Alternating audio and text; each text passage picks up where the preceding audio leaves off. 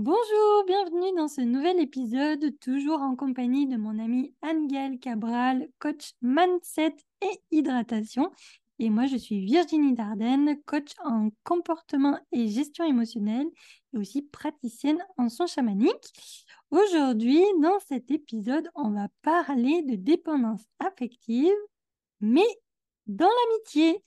Parce que oui. je pense qu'il y a énormément de vidéos qui existent sur la dépendance affective dans les relations amoureuses, mais est-ce que ça n'existerait pas aussi dans nos relations amicales? Je vais quand même donner une petite définition de la dépendance affective pour ceux qui ne connaîtraient pas, mais qu'est-ce que c'est? De quoi il nous parle? Lorsque chez un individu, l'amour et l'estime de soi dépendent de facteurs extérieurs, on parle de dépendance affective.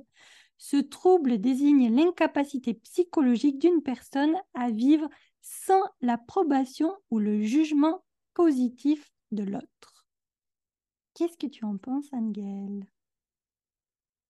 en aparté, on l'avait dit, il y a tellement de choses qu'on peut dire, mais je vais commencer par ces définitions. Je l'adore. Quand tu, quand tu l'avais trouvé, je me suis dit, mais ça, c'est la définition par excellence. Euh, c'est vraiment le, besoin de l'autre pour pouvoir exister et savoir comment exister. Euh, la dépendance affective, elle peut avoir euh, un lien de, je, je, vais le poser directement, un lien pervers narcissique très très fort. mais je pense aussi qu'il y a différents degrés de dépendance affective euh, et que c'est un peu comme euh, la dépendance affective n'est pas euh, toujours, j'ai envie de dire, peut-être bien établie. Et parfois, on peut se tromper. Donc, je vais, je vais repartir avec ce dont je t'avais parlé, la dépendance affective et les liens d'âme.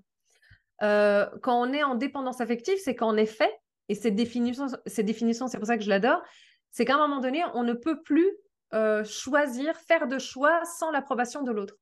On est tout les liens en train de, de demander à l'autre qu'est-ce que tu penses de ça, comment je devrais faire ça? C'est ça. Exact. Et donc, du coup, on a besoin absolument de l'autre pour vivre et ce qui donne une fusion souvent.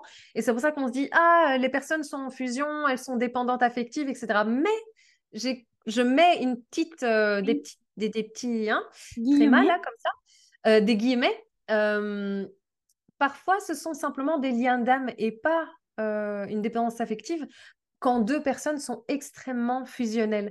Parce que peut-être qu'il y a un enseignement de part et d'autre qui doit être acquis pour pouvoir passer au chapitre suivant. Et c'est comme ça qu'il y a des personnes qui entrent et qui, qui s'en vont dans notre vie. et peut-être parfois sans euh, dépendance affective. Donc, je pense que c'est très intéressant cette définition parce qu'elle nous permet déjà de faire un premier tri sur ce qui est sain et ce qui est toxique. Les liens d'âme et la fusion n'est pas nécessairement toxique. Tout dépend comment on, agit derrière, en fait, avec, avec cette fusion.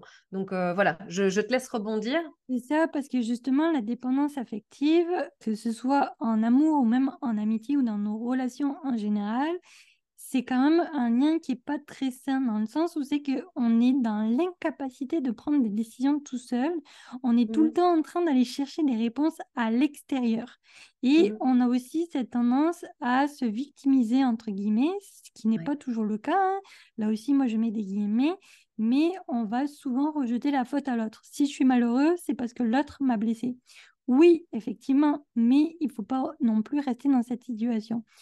Pourquoi aussi on voulait parler de la dépendance affective dans l'amitié? Parce que euh, souvent on le voit, euh, deux personnes célibataires, là je vais prendre un cas concret, qui sont célibataires, qui s'écrivent tout le temps, qui passent énormément de moments ensemble.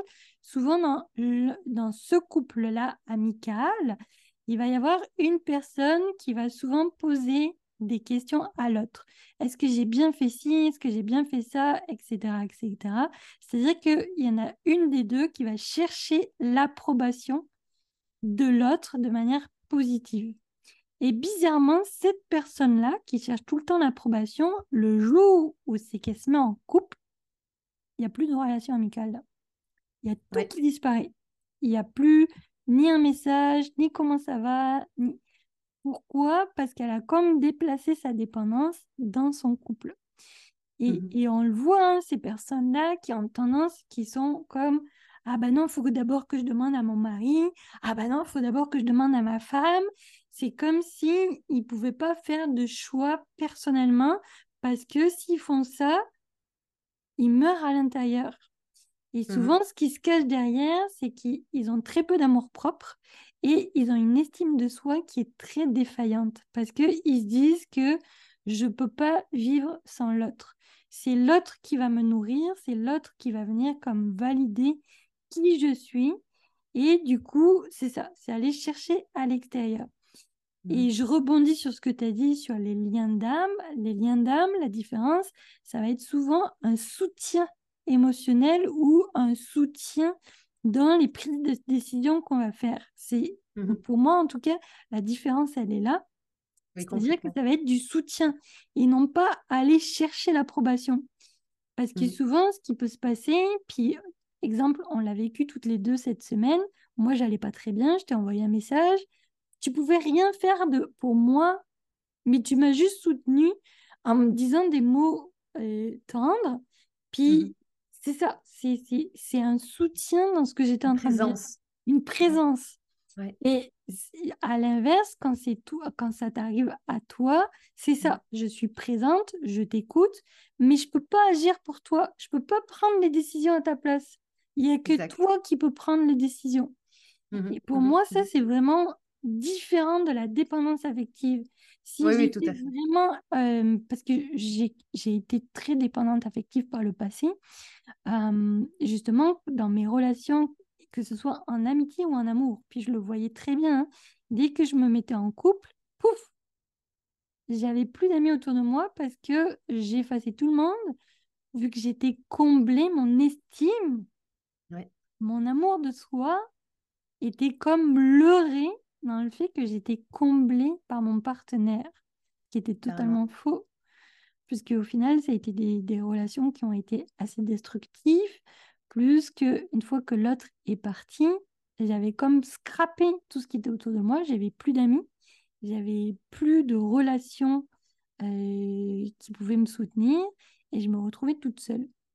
Et souvent, c'est ça qui est dangereux dans la dépendance affective, c'est que on est tellement en recherche de l'autre, on est tellement en recherche euh, de solutions extérieures, c'est que le jour où tout s'écroule, il n'y a plus personne. Ah ouais. plus Ouais. personne. J'ai. hum, Ouais, je- vas-y, vas-y, vas-y. Et je dirais le gros défi d'une personne qui vit de la dépendance affective, c'est d'apprendre à vivre seule. Carrément. Je vais, là, là je, vais, je vais rebondir euh, sur deux petites choses. Euh, la première, c'est que souvent, quand on recherche euh, l'amour, on recherche la moitié de soi. déjà, à partir du moment où on se dit qu'on cherche la moitié de soi, il y a déjà un problème. Arrêtons déjà les recherches parce que le but, c'est de, trouve, c'est de venir nourrir cette moitié de nous qui n'a pas grandi euh, et qui n'a pas pris sa place, hein, histoire qu'on devienne une personne entière pour pouvoir trouver une personne qui vienne entrer en écho dans, ta, dans toute sa complexité et sa globalité d'être, mais sa globalité d'être. Euh, je pense que plus on se retrouve entier et entière avec une personne entière et entière à côté, euh, moins on va avoir de dépendance affective et plus on va avoir de soutien. Parce que, euh, et c'est là où j'avais envie de rebondir sur ce que tu avais dit un peu avant, n'oublions pas qu'ici, on expose, euh, donc la dépendance affective, c'est une dépendance en excès. Que les personnes qui posent des questions à leurs compagnes et à leurs compagnons euh, pour avoir leur avis ne se disent pas oh là là, je lui ai demandé son avis, ça veut dire que je suis indépendante avec. Non. Par contre, si vous vous empêchez de euh, sortir de chez vous parce que vous n'avez pas encore pu demander à votre compagne ou compagnon si vous avez le droit de sortir aussi, euh, vous avez le droit d'aller faire les courses ou ce que vous devez acheter dans les courses ou comment vous allez faire votre repas ou si toutes ces petites choses, si vous ne pouvez pas acter dans votre vie sans l'approbation de l'autre pour pouvoir venir soutenir votre estime et votre confiance, là, vous pouvez vous dire qu'il y a peut-être de votre part euh, un, une dépendance, quelle qu'elle soit. Mais autre chose, c'est de dire, bah tiens, euh, j'attends mon compagnon parce que là, en fait, j'ai pas trop d'idées de ce que je vais manger ce soir, donc euh, je vais peut-être lui demander son avis. Mais au lieu d'attendre, on peut envoyer un petit message, dire, et si la personne dit, je sais pas, comme tu, veux, bon bah prenez ce que vous voulez au magasin et, faites de votre mieux. Mais, euh, mais, mais voilà, je voulais juste dire, voilà, il y a, ces différentes il faut pas avoir peur en fait d'être en dépendance. Il faut pas se dire que euh, c'est le bazar dans la vie, ça y est, c'est l'horreur, euh, c'est la catastrophe, mais simplement euh, c'est de, réaliser que si on est en dépendance affective, ça veut dire qu'on vient combler un manque, l'autre vient remplir une partie de soi qui est vide. Ça, c'est mon angle de vue. Hein. Oui. et donc, si lorsque la personne va partir, que ce soit en amitié, en amour, en famille au niveau professionnel, qu'importe, parce que le nombre de personnes qui sont en dépendance professionnelle aussi, c'est aussi intéressant à, réaliser. On ne l'a pas dit comme ça, mais j'y pense maintenant. Euh, je pense que ça peut vraiment aller dans tous les domaines. Mais donc, réaliser que l'autre, le, son, comment est-ce qu'on va dire, son, son job, euh, sa fonction n'est pas de venir nous remplir. C'est pas ça. Et ah. selon moi, on n'a pas à euh, chercher une moitié de soi. On, a à euh, accueillir une personne qui vient soutenir, qui vient partager en partenariat. Moi, c'est vraiment ça que, j'adore comme mot. C'est vraiment venir en partenariat de vie et dire, voilà, j'ai mon chemin, tu as le tien. Est-ce que ça te dirait qu'on avance dans la vie plus ou moins dans la même direction? Et là, on peut se soutenir, on, peut demander les avis, on peut euh, demander de l'aide. Ça, c'est quelque chose, mesdames, messieurs, mais je vais dire surtout mesdames, avec ce temps, euh, et je sais que je déborde un peu de, par rapport au sujet, mais ce temps de féminisme qui nous demande d'être tellement forte et d'être tellement indépendante et d'être tellement ci et tellement là, mais ça ne veut pas dire qu'on n'a pas le droit euh, de demander de l'aide, ça ne veut pas dire qu'on n'a pas le droit euh, de demander un avis, d'être épaulé. Euh, de... Voilà, ce n'est pas ça, être une femme aujourd'hui. Donc, je, sais que je déborde un peu du sujet, mais... Puis j'ai envie, j'ai envie de rebondir aussi, ça ne veut pas dire qu'on n'a pas le droit d'être vulnérable. Ah oui, ça, c'est deux choses complètement différentes. Parce que souvent, quand on est dans la dépendance affective, on, essaye de porter ce masque de je suis forte, je suis... Mais non, mais non. En fait, on a le droit d'être vulnérable, on a le droit de pas savoir, on a le droit de demander l'avis aux autres, mais pas dans les excès, parce que c'est ça la dépendance, c'est les excès. Puis comme tu l'as très bien dit, ça vient remplir un vide à l'intérieur de nous. Puis j'ai envie de faire un parallèle, là je vais rebondir. La dépendance à l'alcool, la dépendance aux drogues, la dépendance au jeu, la dépendance euh, au sucre, au sexe, tout oh ça, toutes les dépendances en général, ça vient comme venir combler ce vide qui est à l'intérieur de nous. Et c'est quoi ce vide? C'est peut-être parce que, comme tu l'as très bien dit, on n'a pas eu assez d'attention quand on était petit. On ne nous a pas écouté, on n'a pas écouté nos besoins, on n'a pas écouté nos émotions, on ne nous a pas apporté l'amour qu'on estimait recevoir. Parce que souvent, c'est ça, c'est notre perception qui fait que on se dit ah ben mes parents ils m'ont pas aimé. Mmh c'est mmh cool parce que ça aussi le langage de l'amour peut être différent. Mmh moi je sais que j'ai eu des personnages dans ma famille qui montraient leur amour en offrant des cadeaux en donnant de l'argent et par les cadeaux les cadeaux les cadeaux. Et au niveau émotionnel il y avait rien. Mais pourtant de leur perception ils me montraient qu'ils m'aimaient mais de ma perception à moi, j'avais le sentiment de ne pas être aimée. Et, c'est ça aussi qui est, qui, est chaud, enfin qui est chaud. Dans les dépendances, c'est qu'on essaye de combler un vide, un vide intersidéral qui est des fois. Et quand l'autre disparaît, que ce soit en amitié ou en amour, on a l'impression de mourir de l'intérieur parce que le ah vide est béant. C'est un trou qui s'ouvre sous nos pieds, puis on a l'impression de tomber dedans.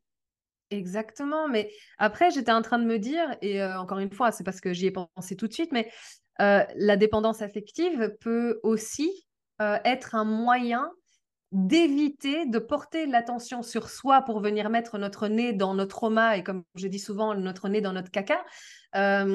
Ça nous permet donc de porter l'attention sur l'autre, euh, d'être complètement, en fait, de se, de se déverser à l'autre et dire vas-y, choisis pour moi. Et si jamais on vit quelque chose de désagréable, alors on point oui, mais c'est de ta faute. C'est toi qui m'as dit de faire ça. Et donc, on, on, vient. Euh, euh, comment est-ce qu'on dit? C'est même pas être victime. On, allez, comment est-ce qu'on dit? On, se déresponsabilise complètement de soi et on dit ah non non mais moi je n'ai rien à voir là-dedans. Non mais euh, non non non non non non. Là c'est ta vie. Enfin je veux dire c'est ma vie. ce sont mes choix. Je peux demander à être soutenue. Mais voilà c'est vraiment vous montrer les différentes facettes que peut du pourquoi et du comment et comment ça se passe. Mais la dépendance affective peut en effet montrer une brutalité au niveau traumatique qu'on n'a pas envie de voir. Et c'est parfois ça aussi, cette moitié qui est vide, c'est qu'elle est, elle est comme morte. Je veux dire, la seule différence, c'est que même si cette moitié est morte, il y a moyen de la faire revivre simplement en portant attention à soi. Euh, et pour un simple exercice, hein, l'exercice du miroir, quand on se pose devant notre miroir et qu'on se dit, ben, coucou, Simplement se reconnaître dans le miroir, reconnaître notre image, reconnaître notre présence, reconnaître notre existence, la vie en fait qu'il y a en nous. Euh, je pense que c'est pour, une dépendance affective, et je te rejoins, hein, je l'ai été aussi pendant de nombreuses années, euh, parce que j'étais arrivée du Portugal en Belgique, que j'avais besoin de m'intégrer vu que j'étais une étrangère. Et dans l'intégration, on devient très vite dépendant affectif parce que dès qu'on a quelqu'un dans son camp, de peur d'être en solitude, eh bien, on s'y agrippe et on se dit, OK, euh, bah, pour tout et à jamais, je vais rester avec cette personne et, voilà, au moins, je sais que je ne suis pas seule. Et c'est vrai que ça a été, bon, bah, là, c'était euh, quand j'étais euh, jeune, enfant, et c'est seulement dans les 30 et quelques années que j'ai commencé à me, à me libérer de la dépendance affective et à réaliser qu'en fait, j'étais capable que j'étais une bonne personne, que j'étais une personne aimable, euh, que j'avais des valeurs, que j'avais plein de j'avais plein de choses en moi euh, d'une richesse incroyable. Et je pense que hum, c'est ce qui m'a permis en fait de, de, me réaliser indépendante. Mais et ça c'est pour la petite blague euh, à l'époque donc c'était juste avant et c'est une phrase que mon frère m'a dite qui m'a fait aussi un switch et qui m'a permis de comprendre la différence entre être forte et euh, que j'avais le droit d'être vulnérable, c'est qu'il était chez moi et on allait mettre la table. Et donc, moi, je fais 1m50 les bras levés. Hein. donc, euh, du coup, pour prendre des choses dans mon armoire euh, en hauteur, je le prends. Mais c'était difficile et j'étais sur la pointe des pieds. Il me dit, mais attends, je vais le prendre. Et je dis, non, j'ai pas besoin de toi, je peux le faire toute seule. Il me dit, mais je ne conteste pas ta capacité d'être indépendante et autonome, mais rien ne t'empêche de me laisser t'aider, en fait.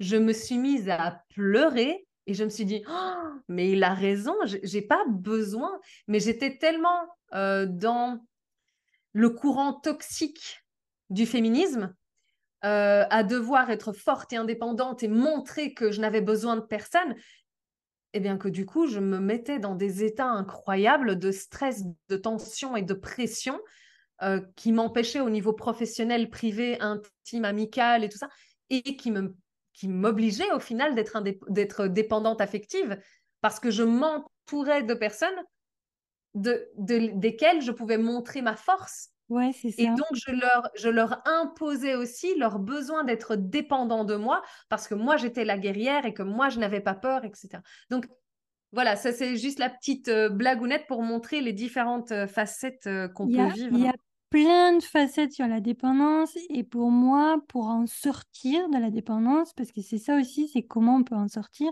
que ce soit au niveau amical ou amoureux, c'est de se responsabiliser. Mmh.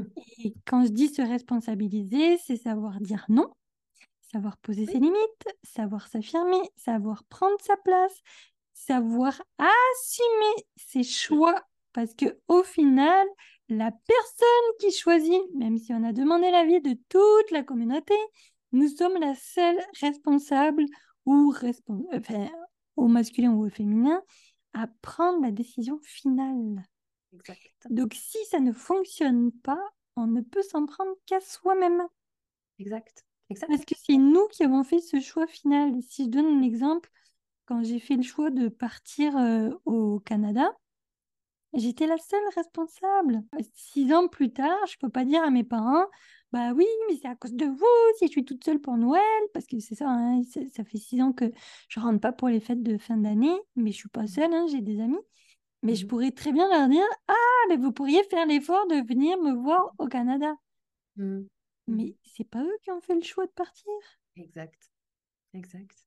C'est donc je suis ouais. responsable du fait que comment j'organise mes fêtes de fin d'année, comment j'organise, peu importe, alors que je Ouais. n'ai pas de famille sur place. Oui. Mais du coup, tu peux aussi, comme tu l'as fait, faire le choix d'être soutenu par tes Oui. amis. Et ça n'empêche en rien ta force, ton indépendance, ton autonomie.